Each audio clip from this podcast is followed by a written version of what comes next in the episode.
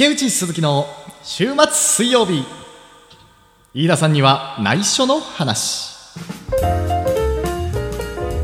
この番組は劇団かわいいコンビニ店員飯田さんの池内風と鈴木武が劇団名のモデルとなった下北沢のとあるコンビニで働いていたかわいい店員飯田さんにバレるまで配信し続ける番組です。提供はかわいいコンビニ店員飯田さんでお送りいたします。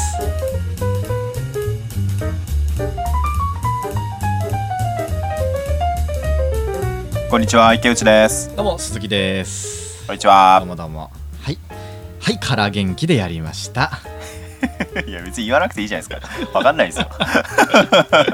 言いながらどんどんどんどんあのそんなから元気もやっていくとそれすらもカラッカラになっていくっていうね、押し切ってやりましたよ、ん。ね。よかった最後まではい行きました。はい。で今回はですね第42回目ですか。お前回は特にその41回目だったんですけど、はい。特にそのことには触れずにね。そうだ。初めてじゃないですか。いやもう本当大失態です。だからブランクってのは怖いなと思いました。なるほどね。そうそうそうそう。今までずっとねはい。やってきたわけですけどもうな何回かとかはもう考えてもなかったですもんねい前回はね。やーほんとそうですね。うん。追加ですねこれ、いやもう本当にうね、ん、追加録音しますかじゃあ。追加録音して、ね、はい、うん。じゃあもうその前回のも撮り直しましょう。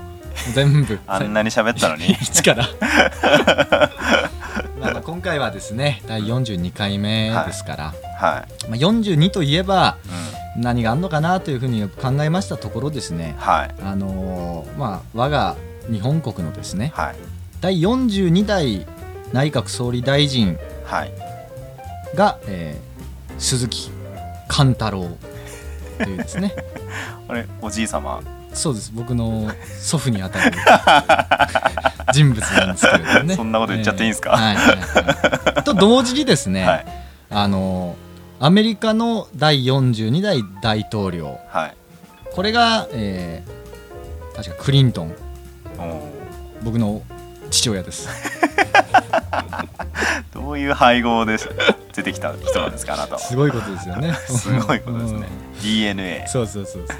うん。まあ42回ですから、はい。まあ本当にもうそろそろねあと何回かあの配信をし続けていけばようやく僕らの目標である1年。1年。1年去年の8月から。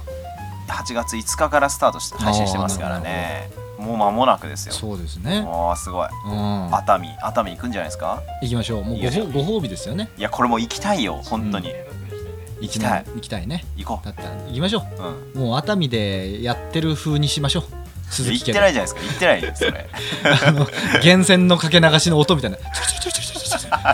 別に熱海行ったってそこでは撮らないからねカポンみたいな音が聞こえて。いいですね。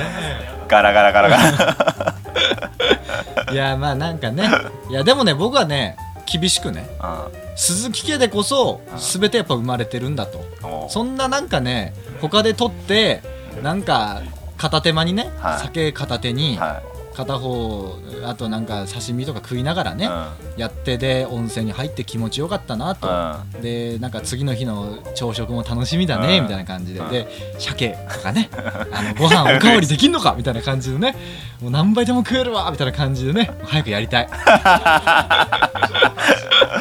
超楽しみ、ね、超楽しみにしちゃってますか？ら、うん。まあどうなるか分かりませんけれどまずはうん。1年間ちょっとやってみたいですよね。そうですね。うん。うん。まあまあまあ、えー先週に引き続きですね今回ちょっとまあ、あのー当の昔に終わったですね、はい。池内さんの、えー主催の第4回の本公演「はい。iPhone 見て飯田さん第4回公演努力。はい」これのまあお話を前回してましたけれども、はい。でまあ、今回はですねその前回ちょっとこうあのー新作の、えー短編のお話をしてたんですけども、はいちょっと今週はちょっとその旧作旧作というかはい。その、再演ですね。旧作っつったらなんかね本当。100円レンタルかみたいな感じになっちゃいますからツタヤかみたいな。安い感じになっちゃうからね。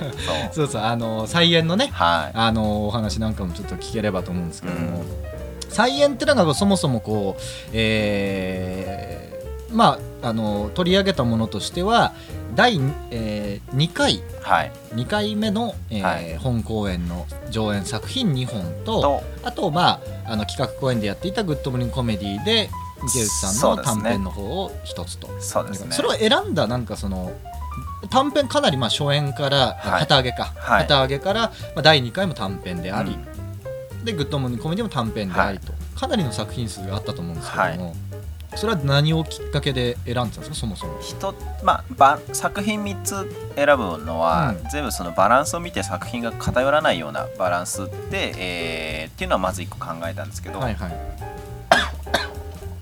すいません。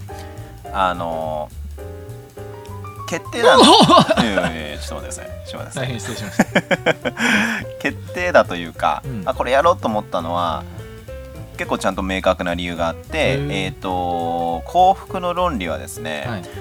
あの出演してくださったうん。工藤さん、はいはい、工藤さんがだいぶ前に僕がやってた半年以上前にやってたワークショップただのワークショップ、い普通のワークショップに参加してくれへて、ー。その時にあの台本がすごい好きですと。うん。であの台本やりたいなっていうことをすごい言ってたので、あじゃあ僕もあの作品すごい好きだから、あーはいはいはいえやったら出てくれるかもしれないと思ってお願いしたらもうすごい簡単に簡単っていうか早くうん。やりますって言ってくれて、うん。なだからあこの作まあ、品実際にやりまんの話ですからね。そう実際にやりまん。すぐやらせる。工藤さんがやりまんかどうかみたいな感じになっちゃいますけど違いますよなるほどね。作品ね上ね。作品上が、うん。そういう話だから。ね女がね。そう美穂っていう女が、であの役をうん快くやってくれる人って、ーすごいですね。んないないんじゃないかなと思って、そう。うん。罵声を浴びせられるし、浴びせられ浴びせ返し浴びせ返し、うん。心もすさみ、はねなんかひどい言葉もいっぱい投げかけ投げかけられなので、いはいはい。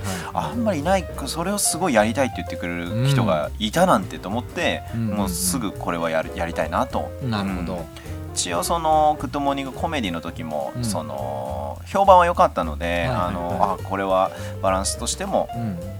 一個いいかなと。はいはい、この作品は、まあ、前回のその配信で話していた新作の「きしむほど」えー「君を抱きしめて」という作品は恋愛を男女のはい。3人の恋愛を描いた形で,、で今回もまあ旧あのーどうしても俺旧作って言っちゃ言っちゃいそうになっちゃいますけど、はい。映画好きがもうあだとなってますねそれは。徒歩5分のあの早く伝えに行きてえなって思っちゃいましたけど 今こんな配信してる中でも、ね、いやいや。うん。集中してください。もっと面白い作品いっぱいあるんじゃないかと思っちゃいうややめてくれやめてくれ。やめてくれよ。いいことないよその発言して。何にもいいことない。いやだからその旧作の方でのこう、うん。男女間の恋愛サイエンスね。あサイエンスね。菜園ですね。菜園の、うん。そうそうそうそう。うんあのーそうなんですよね。その菜園の中での唯一のこう男女恋愛を描いた作品。そうですね。まあそれをまたあの3人はい、出てくると。うん。まその男2人女1人。うん。であの新作の方はあのーえ女2人男一人。男1人っていう、うん。もう配置がちょっと違う感じですからね。そうですね、ん。ちょっと若干その話のその展開もそうですけど、うん。対になってるところがあったりとかして、うん。面白いなってうんいう思いながらか書いてましたね、うんうんうんうん。そうですね。なんかそのどっちかっていうとこうその空中分解しそうな、うん。そのこう最初やり取りがあったりとかするけれども、そっからこう実は意外な関係性で、うん。こいつとこいつが結ばれてみたいな。でもともと強いつながりがこいつらあったかと思ってたやつらが離れていってみたいそう。な。まあ実生活であんなんあったらたまったもんじゃないですけどね。目の前で彼女と彼氏が入れ替わる、うん。彼氏が入れ替わるか、っうん。ていうのをああもうすごいですよね実際やったら、うん。なんかそういう状況ないじゃないですか言っても、うん。言ってもないような話ですけど、うん。これあったらどうなんだろうなみたいなところの結びつきが、あのやっぱりメインですよね。そうですよねその最初に初演で作った当時の池内さんのやっぱ価値観がここにも出てるということですよね。本当にね、うんあの純粋な価値観がそこに入ってますよね。なるほどね。うんあのーそうかそうか新作をどんどん作っていくと自分の気持ちをこう隠しつつ、うんでもこうあのーなんていうんですかねその人とは違った価値観の作品を作っていくけれども、はい。その時は身を削ってるわけですからね。昔の池内さんの作品はね。自分の本当に考え方を出してるみたいなね。もうこれはっきり言えますよ、うん。僕が思ってたことですから。本当に。まあねはい。本当に。それを聞いた上でよりあの役者さんたちもね、そう、うん、身に染みてやっててそう。ね、嬉しいです。稽古にならなかったかもしれないですよね。そうですよ、うん。池内さんも剣をして拒絶して拒絶して。本当ですよ、うん。これが僕の全てですみたいな。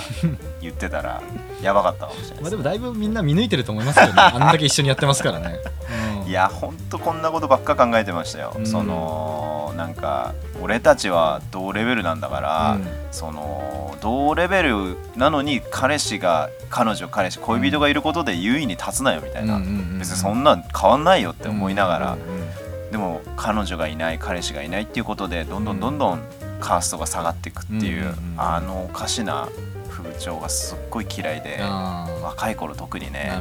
年齢が上がってくるとそんなことなくなってきましたから、今だったらこんな多分書けないと思いますけど、あの頃とかも本当こんなことばっか思ってましたね。なるほどねまあその当時のこうことを思いながらねうん。あの、まあ、新作をこう書いてって、まあ、作品作った自分と その当時の自分とそれ両方に出てたりするわけですから池内さんはね。この作品のあの再演の方にも池内さんはもう本当に一人の登場人物としてはい。出てますからね、ううん。まあね、んそういうところでのこうなんか役作りのもう必要はなかったんじゃないですか？もうその、いや意外とね、うん。ぼ僕はあの新作と再演両方出てますけど、旧作とね。うん。再演でいいじゃない再ですか。演ね。どんどん尺が伸びていきますか。ら あの実は大変だったのは再演再演の、うん。えー高橋って役の方が大変でしたね。ではいその当時書いてたで自分が演じてたのって、うん。エネルギー量だけで、うん。やっぱりそのごまかしてたじゃないですけど、エネルギー量だけでわーっと勢いよくやえやれちゃった感がすごい強くて、今回ってもっともっと役者としてなんか僕自分も出てて役者としてとかってあんまあれですけど、うん。そのアプローチの仕方がもうちょっと細かくなってたりとか、えこれ理屈通ってないんじゃないかとか、うん。こんな時こんなこと言わないでしょ、はいみたいなことをすっごい考えちゃって途中に、それをこう整合性つけていくのが実は高橋の方が難しくてね。うわーみたいな、うん。うわーでもこれで俺がやんないっていうわけにもいかないしなみたいな、うんなので実は難しかったんですこっちのなるほどね、そうか。こう自分と同じ性別の男であるがゆえに、その男にこうなりきるにはやっぱりねじ今までの自分を本当に本当に完全に捨ててうん。やらなきゃいけないっていうのはありますからね。そうそうそうそう。なんか難しかったですね、うん。この時このリアクションし前してたけど、うん。なんでこんなリアクションしてたんだろうみたいあなー。絶対違うだろうみたいな、うんうんすごい、まあ、発見もありましたけど。なるほどね、はいはいはい、まあ、それが一つの、えー、再演のね幸福の論理という、うんそうですね。やろうとしたきっかけは出演したいって言ってくれた人がいたからうんうんうん。バランスも見てあいけるなと思ったから、はいはいはいはい。これをしましたね。なるほどね、うん。でもやっぱりここの作品の中でもやっぱりこう本当に名言はい。このやっぱり公演の中での本当に名言だなってやっぱり思うところ多分それも工藤さんとかはね、はい。多分だいぶこう心動かされたうん。ところではあると思うんですけども、うん。いやーでもやっぱそのいろんなねこう感情をこうな、はい。あのーまあ、出てくる男たちの中でね、はい。特にそのまあ円谷さん演じる、えー、尾花。尾花という男にね、そのお前みたいなやりまんがみたいなことを言われて、はでそんな別にいい男でもないやつらと、ん。その体の関係の数だけでそんな価値なんて、い、ないん。お前自身にはないんだよとうん。言われてそっからのこう、えー、美穂へのねはい。切り返しの中ではい。そのいいかよく聞けと。ブスに生まれてきたやつらは皆哲学者なんだ。この言葉がやっぱり僕は大好きでねもうどの回を見てもね、はい。この言葉っていうのがね心に響いてきますよね。ももしかしたら、うん。この6本の中で、うん。一番印象的に残るセリフの一つうん。だと俺は思いますね、そうですこれね。ね。。うん。うん。だから要要するにその今回の作品集の中でのそのメッセージとして、凡人哲学と。凡人哲学そのの入り口、ね。はい。その凡人である人間は別にその何も考えてないもちろんわけではないし、はい。でそれ自身に別に価値がないわけでもないし、はそういうのがえーないから凡人でいるわけでもないと、はい。うん、その中にもちゃんとした考え方があって、うん。でもそれを押し殺していたりとか、そういうところでみんな戦ってるという中でね、出る出る場がないからですからねそういう。そうそうそうそうそう。その自分が考えてる考えをは表に発表できる方法がないだけですからね、そうそうそう。その悩まないじゃないか可愛いやつらはとね。うん。ね。そんな哲学するそのなんか暇すらも別にな,、うん。ないというか、うん。考える必要すらもないじゃないかと、でもその まあブスに生まれてきた人間たちってのは常にもういろんなこう考えが出てくるわけですよね、うん。そのなんで生きてるかとか。でなんで結婚して人はなんで子供を女性は産みたがるんだと。うんもうなんでなんだっていうところをどんどん突き詰めて突き詰めて考えていくわけですよね。まあその結果もいろんな男に抱かれて その寂しさを埋めていくみたいなね、うん。まあ、一つの考え方に至ったりとかすると、でもその裏返しでうん。そんだけ罵声を浴びせてきてるその尾花という人間との報われなさっていうのをうん。そこで実は埋めていると、うん。自分自身の不遇をこう埋めるわけじゃなくて、はい。そのある結ばれたいと願う人間と絶対に結ばれないと、その思う寂しさを埋めているっていうところもあるんですよね。そうなんですそう。なんです、それが強いんですよねやっぱり、うん。うん。でまあそういうところをこう初めてこうその尾花というね、うん。さっきまで攻めていた男はそれに気づかされてね、はうん。今までこう攻めていたけれども、ううん。そこでまあ自分自身にもこう見つめ返したりもするわけですよね。うん。いとんだ逆転劇がうん。起きて、一番調子乗ってたやつがもうボロクソに落ちてくっていう。そうそう。もともとねその池内さん演じる高橋という男と、うん。その美穂というね、うん。その女はこう付き合ってたんですけれどもね、でそこには一切の愛情は美穂側はもう持ってなくて。高橋日々怯えてたんでしょうね。そう。うん。高橋自身もそのなぜ美穂が俺と付き合うかっていうことに関しては、うん。うすうす気づいてはいたんだけれども、でもそれ以上に嫌悪されてたみたいなところなんですよね、その悲しさってのありますよね。これの方が一番うん辛いっていうところですね。うん。実生活でもし起きていたらっていうところありますよね。だからなんだろうこのその物語が始まった尾花の部屋が始まってる時っていうのは、多少やっぱり尾花っていう第三者がいるから、うんうんうん。美穂のテンションも高いし、うん。普段の高橋と美穂の関係がちょっとやっぱり緩和されてて、うんうんうんうん。気分いいから美穂、はいはいだから俺も気分よくうん。持ち上げたりとかして、うん。その空気を保ちたいみたいのがあるんですけど、うんうんうん多分家とかで2人っきりだった時にかなり苦しい時間を送ってんじゃないかなみたいな。そうね。うん。こうなんか本質的な会話っていうのは何もしない2人なんだろうなと思いますよね。雰囲気だけ雰囲気だけでみたな。ないんか飲む、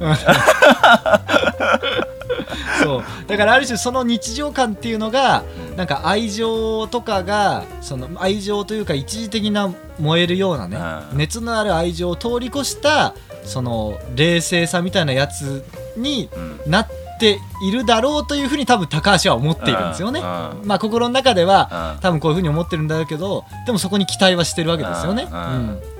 でもその美穂のその自分の感情のうん。その吐き出しを聞いた後に、うん、それで高橋もやっぱりそうだったのかと思ってね、辛い。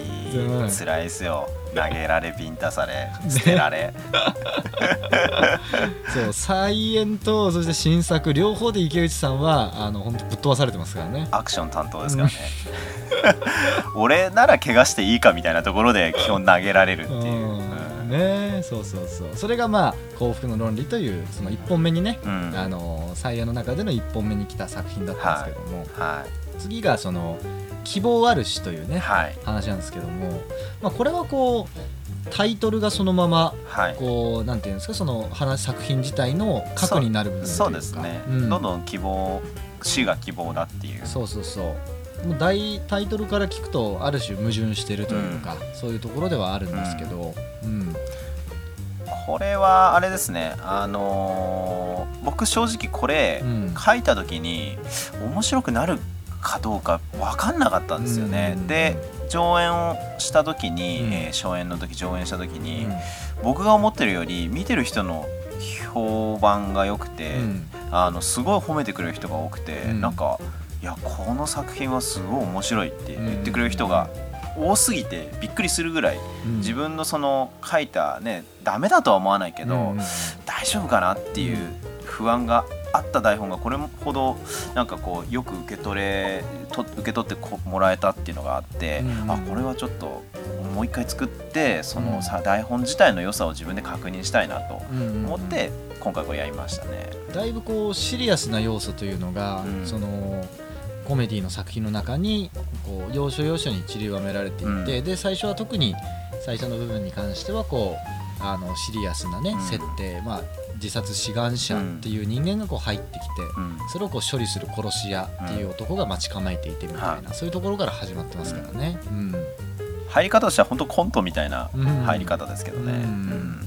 ただなぜその人は死のうとするのかとか、なぜ安安楽死をさせるっていうのが目的で全然うん。いたぶりながら殺していくっていう、うん。で殺されないっていう感じなんですけど、そうそうそうそうその死にたいっていう人間の気持ちっていうものの中にねうん。要するにこう生か死かっていうその2つだけじゃなくて本当は生きたいんだけどし自分は死を選ぶっていううん。その選択肢うんを選ぶ中にはすごい複雑なやっぱりはい。それこそ出てきますけどこうまあかなり論理的なというかロジカルなといううん。かそういうこうあのことがあるわけでね。はそのまあその死っていうものと飛躍はしているけれども、うん。何かのこうあの決断を下したりとか、うん。それこそ2つの選択が現れた時に、その片方を選ぶからといってもう片方を別に捨ててるわけじゃないっていうところはあるんですよね。100なんか対ですよねやっぱり、うん。生きることと死ぬことっていうのは、うん。だからなんか新作のテーマが生きるで三円が死ぬこと別れることっていうテーマをちょっと分けてるんですけど、うん。まあ、両方なんか最初ね、そのし生きる残酷生きる残酷さとうん。死ぬ喜びみたいなテーマに分けようと思ってたんですけど、そのまあなんかやっててやっぱりこの人生き生きたいんだなっていうのがすごい分かったりとか、うん。あの人間ってやっぱり本当に死にたくて死んでる人っていないんじゃないかなみたいなのを思ったりする瞬間も結構あったりとかして、うん、なんか荘園の時には考えられなかったこととかもやってた2人が楽しそうにやりながら見えてくるものが違ってなんかそんなことも感じてましたけどね。そうですね。なんかこうその自殺志願者っていうその柴田というね、うん。その人間の考え方とかいろいろあってで一応それをこういろいろ聞く側のねその殺し屋の、まあ、コードネーム ED ってやつがいますけれどもそいつがちゃんとそのなんかこうあしらいながらもちゃんとそいつの落としどころをこと、うん。こと答えを一応ちゃんとはい。一応見つけてあげようとしていくというね、はいうん、ただ死ねばいいじゃないかうんということだけで別に片付けるわけじゃなくて、うん。いやいやあなたがそういうふうに思ってるかもしれないけれどもでもじゃあこれはこうだからもう問題解決じゃないですか、うん。じゃあ死にましょうかみたいな感じでこうやろうとしていくみたいなね、ちょっと待ってくれ。みたいな。そうそうそう。実は優しさがある男でみたい うん。な、うん。そういうところがねやっぱり、うん、ある話ですからね。一回本番中にねその最後、まあ、さ最終的にすげえいい流れで終わっていくと思いきや、うんうんひっくり返って、うん。えー交通事故に遭って死ぬみたいな、うんえー、えー、えー、っていう声が鳴りやまなかったことがあってしばらく。ごめんなさいって。本当に書いてた時はあのままあったかく終わっていくのってありだなと思って、だけどまあでも殺しとくかみたいな、うんどうせね人生ってねどんな時に死ぬか分かんないし、うんどんな時に嬉しいことが起きるか分かんないから、うん。そしたらものすごいえー、えまあね死を志願してきた男がいて、でそいつをまあ最初殺す素振りを見せるけれどもうん。実は本当にその殺すつもりはなく、ん。むしろその死というものをより間近に一応一回体験させることによって、うん。その生きるという希望をもう一度うん。その取り戻させようとするという、うん。実はそういう組織の男だったんだっていうまああのコードネーム ED ね、はい。うん。NPO 法人の、うん、NPO のね、NPO の、うん。そういうやつだったと、はい。でそいつが、あのー実はだからそういう理由でね実は自殺志願者の話もちゃんとあしらってるよって聞いてあげてるっていうところは実は隠されていて。でさらにそいつ自身もよし希望を持ったと、うん。じゃあ送り出してやろうかって言って、家からあの送り出していったらそいつが交通事故に遭って死んでしまうっていうねオチなんですけど そこで客席でね。えー。えー、えー、っていう。ごめんなさいと思いながら。うん。確かにこの流れだったら別に殺さなくてもいいよなって思いながらもうごめんなさいと思って、まあね。うん。だからこそこういつどうなるか。その希望を持った瞬間にうん、目の前がどうなっていくかっていうのはい分やからない本当わかんないですよ。ですから本ね当にわかんないですよ、うん。気を抜くなっていうことですよね、うん。よろ浮かれるなってことですよね。何があっても。死ぬんだぞいや次の日にはっていう、うん。まあ池内さんのそのメッセージが目の前で ひ否定されたっていうところですよね。その A で、そう。だから最後ね E- ED がうん。なんとも言えない顔で暗転していくっていう ああ人生とはこういうものかみたいな顔で暗転していくのはすごい好きなんですけど、うんそうそうそう、うん。もやもやさせて終わる。もやもやもや落ちてね。れほどモヤモヤして終わるのないですよね、なるほどね。それがまあ希望あるしというね、うん。話でしたけれども、うん。で3本目に、えー上演した作品が「飛べ飛行機」という。飛べ飛行機僕はもうこの作品が大好きで、うん。まあやろうと思った理由はうん。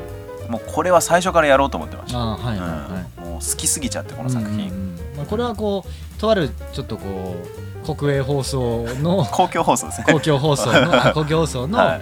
とある、えー大人気番組を模した、そうですね、まああの子供番組ですよね。そうですね。ん。それの登場のキャラクターそうそうそうそう。たちがこうはい繰り広げていく話なんですけど、そう、ん。あーまあこれ僕もいや本当に好きで、うん。この話、うん。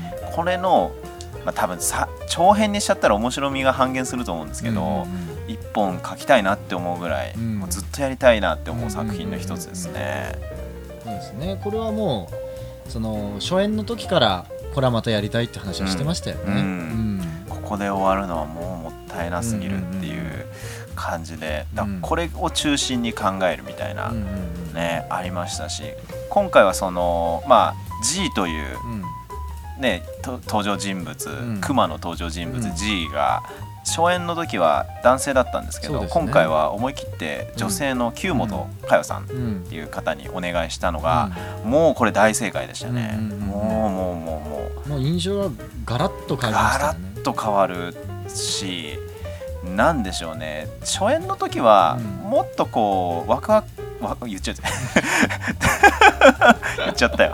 W さんがね。W さんがもっとドライだし、う G さんんも、うん。もうなんでしょうね。わ割ともっとそ笑わ高齢者のこと言ってるわけじゃないです違う違う。さん G, G おさん。じいさんの話ことじゃないですよね。ABCDFG の G ですね。G, G のうん方がもっとなんかプではないコメディによってうんもっとガンガン笑わせて、うん。なんかこうむちゃくちゃな感じで進んでるっていう風な作り方だったんですけど、うん今回はもう俺見てても最初から悲しいっていう,、あの捨てられちゃうんですけどクマがねね。最終的に。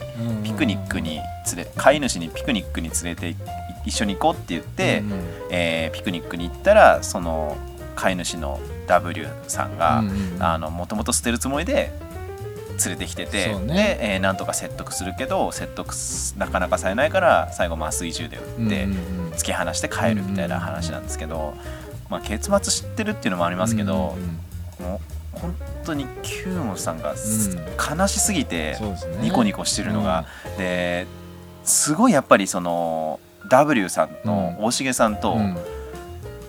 絆じゃないですけど、うん。ペアのマッチングがすごい良くて。うんうんうんなんかお互いその人物同士が信頼し合ってて、うん。あの G は W のこと大好きなんだろうなっていうのはすっごいわかる、うん。もう絶対この人たちの絆はうん。切れないだろうっていうような好きな感じが出てたのが悲しくて、うん。もう何何回見ながらはいはいはい。泣きそうになったことかっていう。そですね。いや僕もやっぱ客席で見ててやっぱりね最後のやっぱラストうん。のところはね、やっぱちょっとこうグッときてしまうところがありましたよね。うん。だから前回よりはもう途中で鼻をグスグスうん。ね、珍しいんですけどね僕の作品で、うん。そのなんか泣いちゃうっていうのってうん。あんまりその若干泣かせにいってんじゃねえかぐらいな感じではあるんですけど、うん。そういう作品を作ってるのってなんか珍しいですけど、うん。まあ、これはもうやれるだけやっちゃった方がいいみたいな感じで。うんですね、うん。なんかこう泣かせにいってるということよりかはまあその落差をつけるためにね、その効果をつけるために、まあ、した演出だったりはしますけど、うん。まあそれがねやっぱりよりこうそのラストシーンを見ながらこれまでのこうその作品のね、こうことを思い返しながら、やっぱ見てしまうと、あんだけ最初楽しそうにしていたのに。そう、うん、もう何あの楽しそうなの。そうそうそうそう。最初から崖に突き落とせばいいじゃんって思っちゃうんですよね。そうね。うん。うん。いやー面白かったな、うん。もうだから終わる千秋楽とか終わってほしくなくて、うん。もう1秒でも見ていたいな、うん。この G はみたいな、うんこの W と G はみたいな、うん。うんすごいそれもあって切なかったですね。その最後ラグビーで最後のカーテンコールの時に、出演者何人泣いてて何人か、うんもらい泣きそしそうになってそれ見て、うわーみたいなやっぱりうん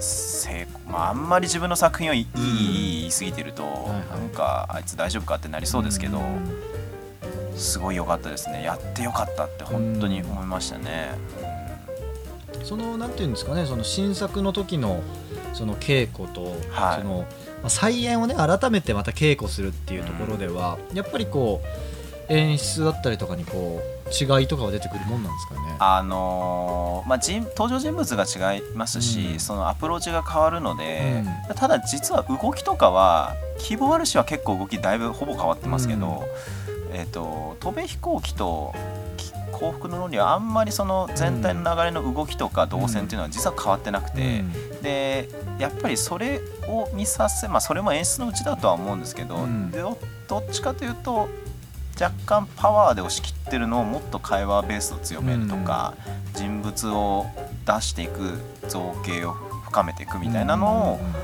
を,、を中心にやったので、うん。だからその一人一人の照明のねあの当て方とかも全く違うので。それもだいぶ効果としては強くなってるとは思うんですけど、うんその人物が強調されることだけに注いでいくっていうのを、えー、再演も新作もやってたので、うん前回やってた時よりかはもう全然違いますよね。うん。だから多分見ても印象は全く違うと思いますね。うん。まあそうですね。物語自体の伝わり方がだいぶ変わってるんじゃないかなと、うん。どっちがいいっていうわけでもないですけど、うん。変わってる感じはします。ねやっててやっぱり言葉出してる言葉の数が違うので、うん。うんあのー伝わってるとは思いますけどね、うん。役者にも伝わるし物語としてもうん。より深まってきてる感じはしますね。う。ん。まあねその全部で6本ね改めてうん。稽古し直すっていうのはね相当な労力は要していたんじゃ大ないかな変と思いまですね。まあ円谷君はねいあのーなえー、と幸福の論理のうん。一緒に出た小花の円谷君は円谷君と俺ぐらいですかね唯一再ね。演から、えーあ初演からうん。参加してるので、うん。以外は皆さん初めてなので、うん。まあかかる時間は一緒ですね、うん。まあでも役者さんがねもう本当にいやー。相当皆さんね。いや本当にその責任をすごい背負ってくれたことに、嬉しくて、うん。やっぱりなんか責任って主催であって作演である僕がなんか一人で背負ってる気になってますけど、うん。いや実は違って、出てる出演者が同じ分だけ背負ってプレッシャーを自分でかけてうん。作品を成功させていくっていうのに望んでくれたことが、うん。もうとにかく嬉しくて、うん。だからやっぱりな稽古時間長いですけど、うん。一個一個にかけてる時間って1日2時間とか3時間ぐらいしかなくて、うん。短いんですよやっぱり。うん。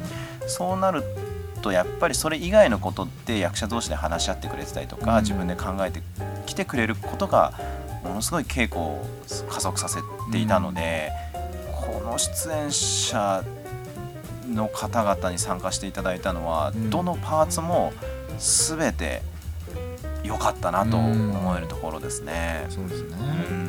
もう本当に本番中も汗をねだらだらもう全員かきながら やってましたよねもこんな劇団になると思わなかったですね。はっきり言って。こんな汗かく団体だっけみたいなうん。思いましたけどやっぱ汗かきますよね,、まあんだけ喋らされてたら、うん。エネルギーあって、相当ねうん。ほとばしらされてましたね前回のね第2回はそれこそ「ほとばしる感情論」っていうタイトルですけど、うん。それ以上にほとばしってますからね。そうそうそうそう怖いよな。喉が潰れないかとにかく心配でうん。いろいろみんなケアをしてもらいながら、体力もいねやでもあんだけ叫んでてね本当にみんな喉は最後まで大丈夫でしたね。そう大丈夫でしたね、だからもうありがたいですね。そうですね。ヒヤヒヤしながら、ううん。ん、一回稽古途中で「すいません池さん枯れちゃいました」とかっていうのはあったりとかしたんですけど、なんとかそれでも直してうん。持ちこたえてうんやってくれて、なるほどね。まあまあ今回も、えー終わりましたのでね、はい。また次さらに次と。次次そうですね。やってきますからね。はい。まあまあ、あのー本番期間中になると配信が滞るでおなじみのこの飯田さんには内緒の話ですけれど話ですけどね。まあまあまあ。こうらないことを祈りますね、そうですねだからまあおあの再放送みたいな感じでね。あの同じのを再演？そう再演再旧作。この配信の旧作をあの流していきますいから。やでもねぶっちゃけた話、うん。ありだと思いますけどね。かなり初期の方のやつって 一回出したりとか、うん。それこそなんだろうな全然出てこないですけど、でも料理のエンペラーは最近かは比較的。あれすっごい面白かったな。まあ過去のねこともありますけれども。うんまあまあ今後もちょっと配信はあの、は定期的にはい。させていただければと思いますので、はい。え8月は、はい。あの僕もそうですし鈴木さんもうん活動がありますし、そうですね団体としては11月12月ぐらいもやったりとかするので、今年は割と活発的にまた新しいな企画を、ええ。えー今立ち上げてて、はいはい。あの違う方面でね、ええ。なんか企画を打っていけたらと思ってますので皆さんぜひ、あのそうですね。はい、興味ある方は聞いていただいたりとか、ここを通して、ね。えー知ってもらえたりとかしたらいいかなと思いますね。はい。わかりました。じゃあ今週はお時間ですので、えー、答えにしましょうか。はい、はい。じゃあ今週のお相手は可愛いコンビニ店員飯田さんの池内と可愛いコンビニ店員飯田さんの、えー鈴木貫太郎を祖父に持つ鈴木でお送りいたしました違いますよ。さようならさよなら。